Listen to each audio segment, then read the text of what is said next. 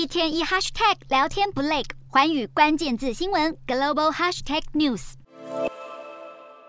随着比赛结束，哨音响起，阿根廷球迷疯狂尖叫，挥舞双手，甩国旗，因为他们的球队成功晋级十六强。梅西在上半场获得十二码罚球机会，但被波兰门将史泽斯尼给挡下。但阿根廷麦克亚利斯特和阿尔瓦雷兹在下半场相继进球，最后帮助球队以二比零击败波兰。阿根廷在首战爆冷败给沙乌地阿拉伯，让阿根廷面临晋级压力。所幸接下来的赛事都成功赢球，与波兰以 C 组第一及第二之姿晋级十六强。另一方面，D 组赛事也相当精彩，在分组赛拿下二连胜并提前晋级十六强后，卫冕军法国出战突尼西亚。不过多位先发球员并没有上场，让突尼西亚把握住机会，靠着哈兹里第五十八分钟的进球先持得点。尽管法国在第九十八分钟进球追平，但却被判决越位不算，最终突尼西亚就以一比零胜出。至于 D 组另外一场赛事，由澳洲出战丹麦。澳洲靠着第六十分钟反快攻，莱基从后场一路推进，并在丹麦禁区内闪过两名后卫防守后起脚射门，最终以一比零胜出，晋级十六强。